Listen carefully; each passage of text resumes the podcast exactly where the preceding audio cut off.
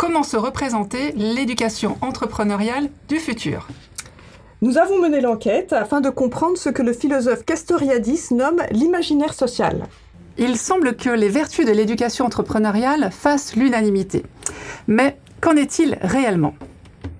On peut résumer la question à l'aide de deux métaphores.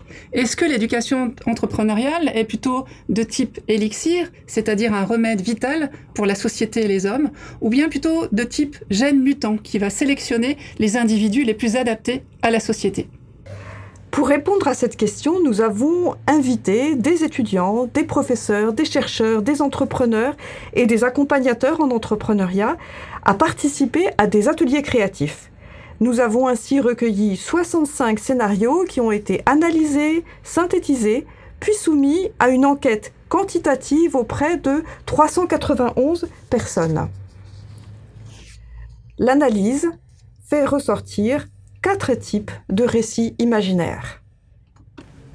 Le premier récit décrit une communauté d'apprentissage bienveillante, basée sur des projets ouverts à tous dès le plus jeune âge et facilités par des coachs.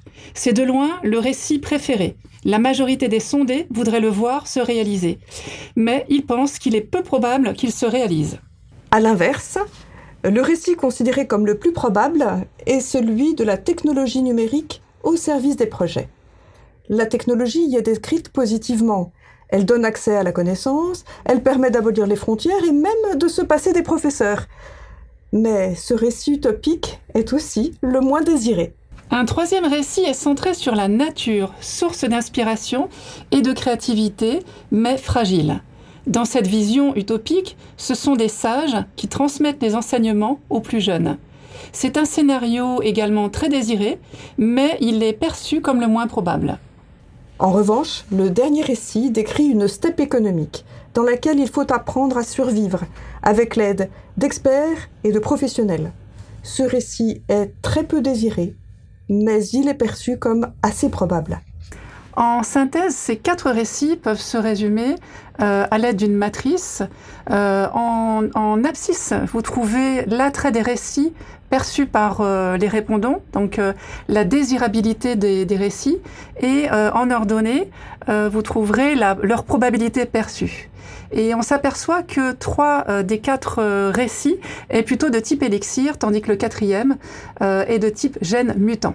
Finalement, deux grandes visions de l'éducation entrepreneuriale se dessinent. D'un côté, euh, la vision est sociale ou écosociale, c'est-à-dire la communauté bienveillante et la nature.